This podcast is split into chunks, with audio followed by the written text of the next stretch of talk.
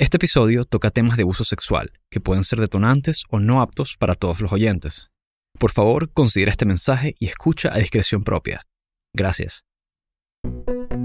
Bienvenidos a El Hilo, un podcast de Radio Ambulante Estudios. Soy Silvia Viñas. Y yo soy Elías Budasov.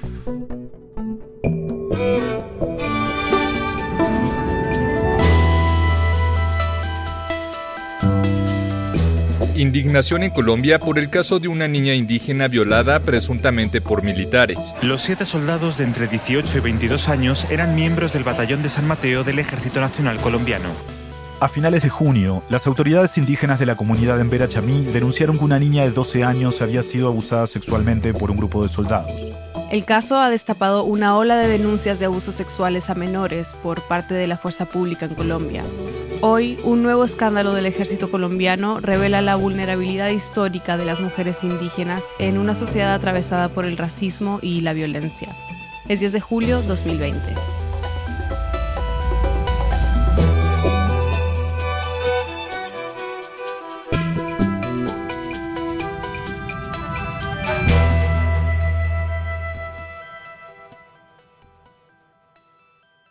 La denuncia de la violación de la niña en Vera se transformó de pronto en un escándalo en todo el país. Entonces, para entender mejor este momento en Colombia, hablamos con Beatriz Valdés Correa, periodista del diario El Espectador. Me dedico desde hace unos tres años ya a cubrir el sistema de justicia transicional, especialmente Comisión de la Verdad y sobre todo también temas relacionados con género, mujeres y población LGBT, especialmente violencia sexual. Beatriz me explicó que hay varios factores que explican por qué este caso de violación ha causado tanta indignación. Uno, que era una niña. Dos, eran un grupo muy grande de hombres, siete hombres. Seis de ellos han sido señalados como autores y uno como cómplice. También tiene que ver con que, bueno, es una niña indígena, que es una de las poblaciones más vulnerables de Colombia. Todos los pueblos de Colombia están amenazados por exterminio físico y cultural algunos de riesgo inminente. Y hay otro factor importante. La semana anterior, el Congreso colombiano había aprobado la cadena perpetua contra asesinos y violadores de niños. Entonces digamos que había una atmósfera de mucha indignación nacional. Hubo un plantón de mujeres en Vera en la fiscalía. Indiferente, que violan a las niñas en las caras de la gente. Hubo varias acciones a pesar de que estamos en medio del confinamiento por la pandemia del COVID-19, pues sí sigue habiendo como manifestaciones. La Organización Nacional Indígena de Colombia se manifestó, el presidente se manifestó. Y frente a este caso que me duele y me conmueve, le he pedido al ministro de Defensa que contribuya con todo lo que se requiera a la Fiscalía General de la Nación para establecer responsabilidades. El ejército también se pronunció. El 29 de junio sacaron un comunicado donde decían que en cuanto supieron del hecho, iniciaron una indagación disciplinaria e inmediatamente eso, digamos que prendió las alertas en todo el país, porque era la misma institución reconociéndolo, cosa que no ha pasado en casos anteriores de denuncias anteriores, sino que se han quedado, digamos, por debajo de cuerda en la justicia ordinaria, en la fiscalía y en las investigaciones disciplinarias dentro de la justicia penal militar. Ahora, una pregunta que quizás en Colombia es obvia, pero para los que no estamos en Colombia creo que vale la pena explicar. ¿Qué hace el ejército en estas zonas indígenas en primer lugar? Bueno, el conflicto armado colombiano ha llegado a todos los rincones de Colombia y sobre todo a las zonas donde hay población étnica. La población étnica eh, afro e indígena es una de las más afectadas por la violencia. Por la presencia de varios grupos armados como las FARC y otras guerrillas, también por paramilitares y autodefensas, y esta situación tan compleja tiene años, en realidad décadas. Y entró como una pugna territorial. Las autodefensas se desplazaron a los lugares donde hacía presencia la FARC y otras guerrillas o grupos insurgentes. Hubo muchísimas víctimas, hubo muchos combates, hubo muchas masacres, muchas tomas en poblaciones y el ejército siempre hacía una presencia en estos lugares. Esta presencia militar se puede interpretar en parte como uno de los legados del expresidente Álvaro Uribe, de una política que se llama seguridad democrática, que implicó un aumento importante de fuerzas militares para combatir a la guerrilla y el narcotráfico. La culebra sigue viva. Le hemos quitado oxígeno y la hemos desalojado de muchos sitios de la patria, pero sigue haciendo daño en lugares de la geografía. Necesitamos derrotar la culebra. Entonces, el ejército, muchas fuerzas del ejército e incluso fuerzas especiales, no soldados comunes solamente, se desplazaron a estas poblaciones, especialmente a las poblaciones con mayor población étnica. 60.000 almas indígenas protestaron en contra de la seguridad democrática y es el pensamiento de todo el movimiento indígena colombiano. Y así ha sido hasta hoy. En esas poblaciones, en casi que todas las poblaciones que han sufrido conflicto armado, hay presencia militar. En medio de la indignación por la violación de la niña en Vera Chamí, empezaron a salir otras denuncias. Ariel Ávila, que es un investigador, publica en la revista Semana una denuncia de septiembre del año pasado contra una niña indígena este señor tiene todos los papeles que prueban que esto sigue cursando una investigación y que además no ha sido efectiva, que ha pasado casi un año y no, no ha sucedido nada. Y claro, es mucho más fuerte porque lo que se denuncia es que los soldados se la llevaron a un batallón y la retuvieron. O sea, también pudo haber sido un caso de secuestro, aunque eso todavía no se ha, no se ha imputado ese cargo. La niña tiene 15 años y es del pueblo indígena Nucac que es un pueblo supremamente afectado por el conflicto armado, un pueblo que fue sacado de su territorio por la presencia de actores armados y de minas antipersonales y que apenas en, al finales de los años 80 salieron al primer contacto con la civilización, digamos, occidental, con la sociedad mayoritaria, no indígena. Entonces están en una situación de vulnerabilidad muy grande. Esto entonces se junta, ¿no? Y dicen, no, las mujeres indígenas no, no fue solo esta niña del pueblo en Vera, también son las niñas Nucac. Pero no solo ellas. También nosotros en El Espectador sacamos un artículo que también son las mujeres aruacas de la Sierra Nevada de Santa Marta. Entonces eran los pueblos indígenas a merced de los grupos armados y en este caso, que es mucho más grave, de los grupos legales. Es decir, Actos violentos así de la guerrilla o de paramilitares son terribles, pero del ejército colombiano, que supuestamente está ahí para proteger a la población, es mucho peor. Lo que pasó con las mujeres aruacas es algo a lo que se enfrentan muchas mujeres indígenas a la hora de denunciar violencia sexual. En su momento lo intentaron llevar a la justicia ordinaria, pero se encontraban con múltiples problemas, entre esas, por ejemplo, que los funcionarios no hablan su idioma. Y por supuesto en todas las instituciones hay una revictimización muy fuerte y más pues por ejemplo si no entienden tu idioma. Entonces en muchos de los casos lo que hicieron fue desistir, lo que denunciaban era que no había ninguna ruta institucional que les permitiera a las mujeres indígenas denunciar lo que les había sucedido. Y en muchos casos, según Beatriz, los soldados son sacados del territorio y no pasa nada. La semana pasada, a raíz de estas revelaciones, el comandante del ejército, el general Eduardo Zapateiro, dio una rueda de prensa. Que al momento hemos realizado una verificación detallada desde el año 2016, identificando 118 integrantes de la fuerza relacionados en casos de presuntos actos sexuales abusivos y violentos contra menores de edad. En este caso no necesariamente contra menores de edad indígenas, sino en general contra menores de edad. No sabemos si son indígenas, si son campesinos, si son mestizos, no sabemos. Entonces es una cuestión muy, muy grave y eso lo que nos dice es que el subregistro tiene que ser mucho mayor. O sea, que el registro real tiene que ser mucho mayor. Porque muchos de los casos, como por ejemplo los de las mujeres arhuacas, Simplemente quedaron en una denuncia que no se pudo hacer y que se llevó al interior de la justicia indígena, pero no en la justicia militar. Entonces no sabemos cuál es el número real de uniformados que han cometido casos de violencia sexual contra menores. De esos 118 militares que reportó el ejército, 45 han sido retirados y más de 70 siguen activos. Pero los casos son muchos más. Este lunes, la Fiscalía dijo que ha detectado 506 casos de presunta violencia sexual por parte de integrantes de la fuerza pública. ¿Cuál es la percepción de la gente hacia los militares? ¿Y ha cambiado con esto? Sí, el ejército es de las instituciones de Colombia con mayor popularidad, quizás la que tenía mayor popularidad. el ejército y el Estado se han encargado de hacer una campaña de popularidad a favor del ejército.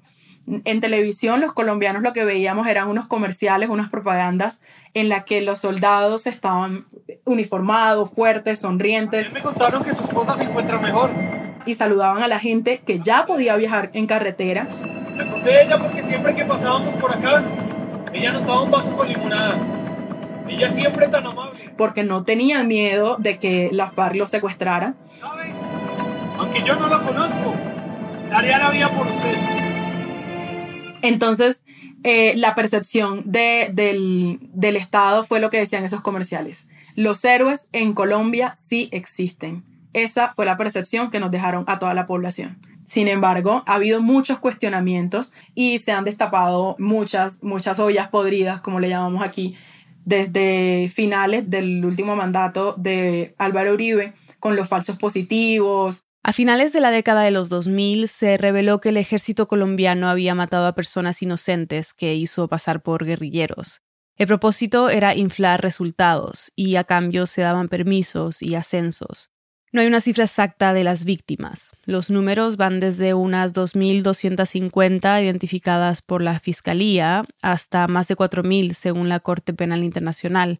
Y los grupos de defensa de los derechos humanos advierten que la cifra podría superar los 10.000, porque hay muchos cuerpos no identificados cuyos casos faltan ser investigados luego con cuestiones de corrupción, de seguimientos ilegales. Antes de estas denuncias recientes de violación, en mayo la revista Semana destapó una red de espionaje del ejército contra periodistas, abogados de derechos humanos y políticos. Ya muchos uniformados han sido condenados, otros están siendo investigados, incluso militares de alto rango. Y con este escándalo, que como te digo, involucra a la fuerza pública, pero además involucra una cosa tan sensible en Colombia, que es el tema de la niñez, de la infancia. La popularidad del ejército, según una encuesta, cayó a la mitad. Estaba en un 85% y bajó a un 48% con este último escándalo es mucho más difícil que tú intentes excusar un crimen de violencia sexual, como si se intentaron excusar, por ejemplo, las ejecuciones extrajudiciales, diciendo que a lo mejor si eran guerrilleros, diciendo, justificando. La violencia sexual no tienes cómo justificarla, y menos cuando es una menor de edad. No podemos decir que todos los militares son violadores, no podemos decir que todos los militares son malos, pero sin duda esto es un crimen inexcusable lo que sucede con la violencia sexual es que es, es un crimen que no puede ser amnistiado de ninguna manera, porque no es un crimen que está dentro de lo que tú puedes hacer en una guerra. Las mujeres no somos armas de guerra, a pesar de que nos hayan intentado usar de esa manera.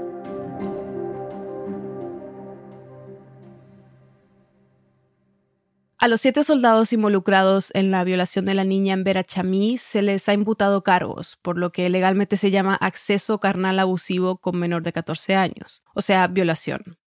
Los siete se declararon culpables y ahora están recluidos en una guarnición militar a la espera de que se dicte su sentencia. Podrían condenarlos a hasta 30 años de cárcel. Aunque en junio el Congreso aprobó la cadena perpetua para violadores de menores, la ley aún no ha sido promulgada. ¿Qué ha pasado con ella?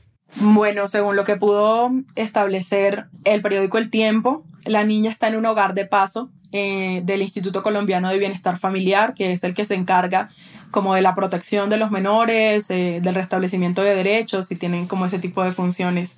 El bienestar familiar lo que dijo fue que la niña estaba siendo acompañada por sus familiares, que varios de ellos tuvieron que salir del resguardo porque no se sentían seguros Todavía no está claro si la niña va a volver con su familia o si va a permanecer en este lugar o en otro lugar. Y que está supremamente conmocionada después de todo, después de lo que le pasó y de además someterse a todo lo que significa entrar en un proceso judicial, salir de su territorio, bueno, todo, todo lo que puede significar además para una mujer y luego para una mujer indígena que tiene unas costumbres distintas, una espiritualidad distinta hay cosas que se rompen con eso.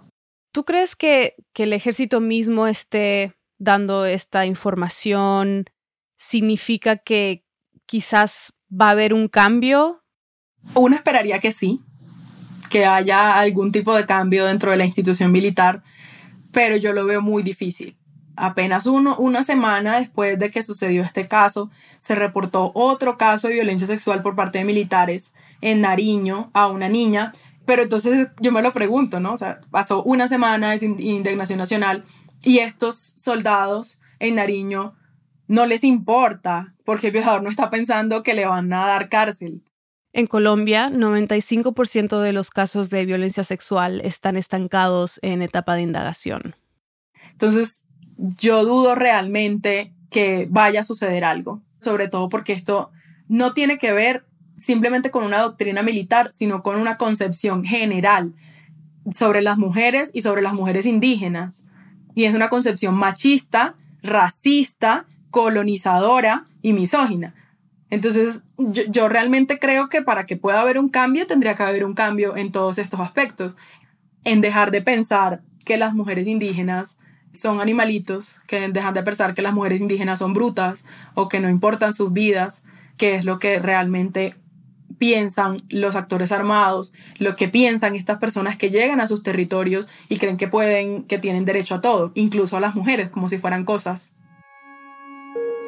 Para Beatriz, además de judicializar y señalar a los militares que están cometiendo estos abusos contra mujeres que deberían estar cuidando, también hay que poner la lupa en quiénes son sus víctimas. ¿Cuáles son las condiciones que permiten que esas mujeres sean todavía más vulnerables? ¿Cuáles son las condiciones de pobreza, exclusión y racismo que han permitido que sean vulneradas de todas las maneras posibles y que al Estado no le importan?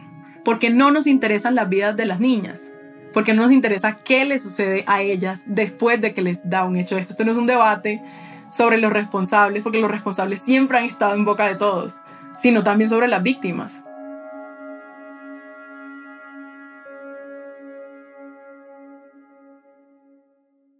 Ya volvemos. Hola, soy Carolina Guerrero, directora ejecutiva de El Hilo. El año pasado cerca de 6.000 oyentes nos pidieron a través de una encuesta que creáramos un podcast noticioso sobre Latinoamérica. Un show semanal que ayudará a darle sentido a las noticias más apremiantes de la región, añadiendo contexto y profundidad. Así nació el hilo. Producir el episodio de cada semana implica una investigación rigurosa y un trabajo constante siete días a la semana con un equipo comprometido de 11 personas. Pero el hilo es un proyecto independiente y para seguir adelante necesitamos tu apoyo. Hoy quiero invitarte a que nos ayudes con una donación. Sin importar el tamaño, tu apoyo hará una diferencia. Visita elhilo.audio slash apóyanos. Mil gracias. Escuchaba una mujer hace unos días que nos decía, y nos ha pasado tanto a todas estas cosas y nosotras callamos por miedo. Estamos de vuelta en el hilo. Ella es Kelly Peña, una socióloga que lleva 10 años viviendo en el Guaviare y trabajando con las mujeres Nucac el pueblo indígena al que pertenece la niña de 15 años que el año pasado denunció que soldados la habían violado. Pertenezco a una organización que se llama Confluencia de Mujeres para la Acción Pública, que es una organización nacional, pero que tiene un capítulo en el Guaviare. Hablamos con Kelly para entender mejor el contexto de estos casos y la situación de las mujeres indígenas en Colombia. Kelly vive en el pueblo San José del Guaviare, en la región de la Amazonía, con indígenas Nucac que fueron desplazados por grupos armados. ¿En qué condiciones vive en general esta comunidad indígena? Viven muy mal. Yo, yo creo que es una de las sociedades indígenas más vulnerables de toda América, porque un indígena sin territorio no es indígena. Y eso, eso hace también que sea muy difícil ser Nucac. Históricamente, los Nucac están dispersos en una zona extensa de la selva. Son nómadas, pero ahora viven en comunidades más establecidas cerca de veredas campesinas e incluso en cascos urbanos. Son cazadores recolectores, aunque suelen ser sometidos por los cultivadores de coca para trabajar en sus cosechas. Es un pueblo que está al borde de la extinción física y cultural. No lo digo yo, lo dice la Corte Constitucional. Y aunque hay de algunos planteos de, iniciar retornos pues a los sitios, todavía hay presencia de, de grupos armados en su territorio, hay confrontaciones, hay cultivos ilícitos, minas antipersona. Entonces es pues muy complejo. Desde que conoció a los NUCAC, a Kelly le llamó la atención la situación de las mujeres.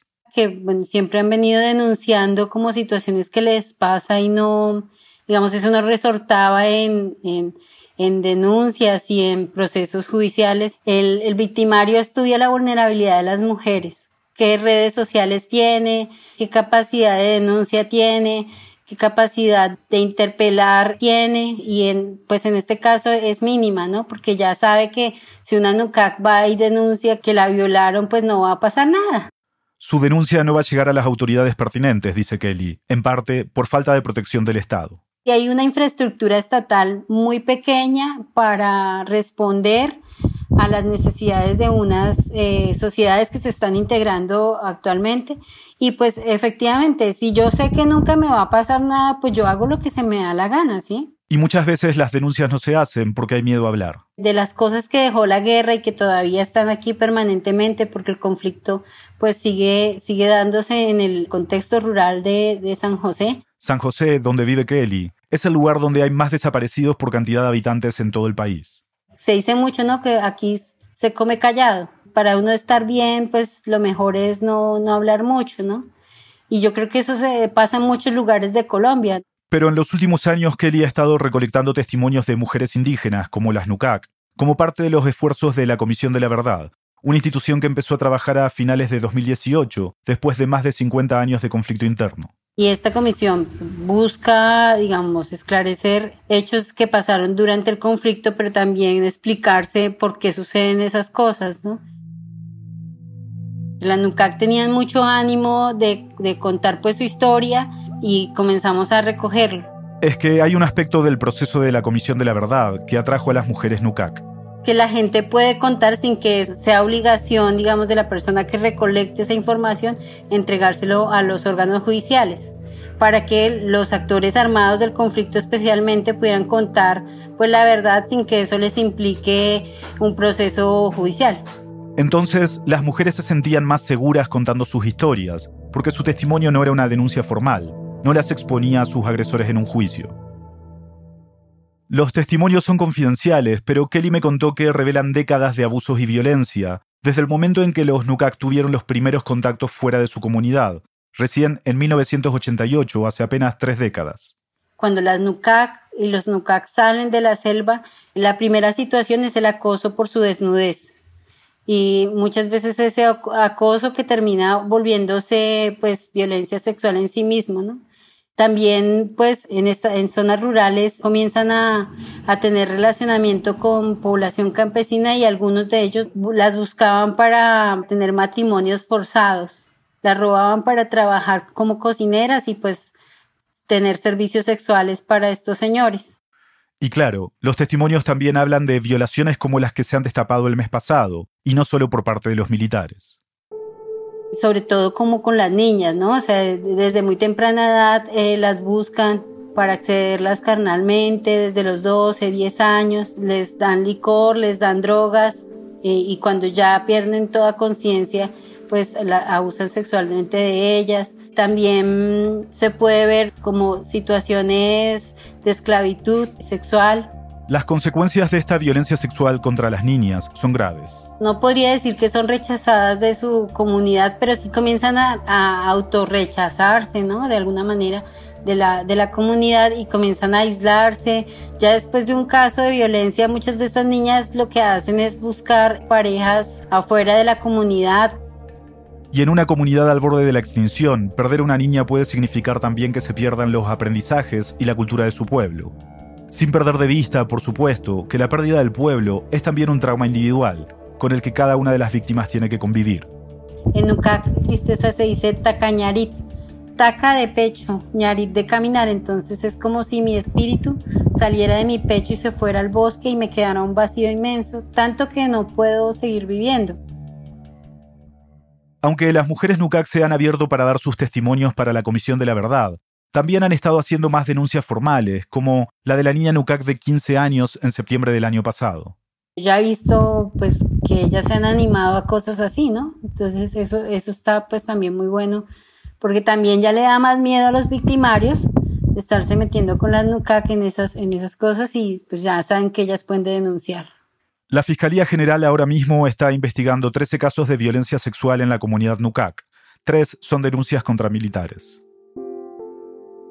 ¿Tú tienes alguna esperanza de que esto que está sucediendo en este momento pueda transformar un poco la situación para ellas o que pueda de alguna manera romper con este círculo de impunidad? Yo creo que sí. O sea, ya hoy en un pueblo chiquitito de la Amazonía colombiana estamos hablando de los abusos sexuales a las mujeres. Esto es grande. La gente lo ha tomado de hecho muy positivo. O sea, la gente, los medios de comunicación locales están informando, contando, están ahí. Yo creo que esto ha sido enorme para la sociedad en general. Es un avance.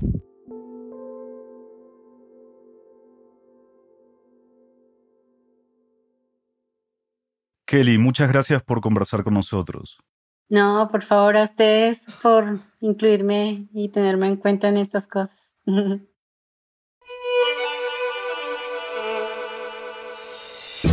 En el hilo somos Daniel Alarcón, Álvaro Céspedes, Mariana Zúñiga, Andrea López Cruzado, Elías González, Inés Renique, Laura Rojas Aponte, Jorge Caraballo, Miranda Mazariegos y Carolina Guerrero. Nuestro tema musical lo compuso Pauchi Sasaki. El hilo es una producción de Radio Ambulante Studios. Gracias a nuestros compañeros de Radio Ambulante por todo su apoyo. Y gracias a los oyentes que se han unido a nuestro programa de membresías. Su apoyo es crucial para que podamos seguir narrando las historias de América Latina. Si tú también quieres contribuir, visita elhilo.audio barra apóyanos. Para recibir los episodios del Hilo cada viernes por la mañana en tu bandeja de entrada, suscríbete a nuestro boletín semanal en elhilo.audio barra correo. Yo soy Elías Arbudazov. Y yo soy Silvia Viñas. Gracias por escuchar.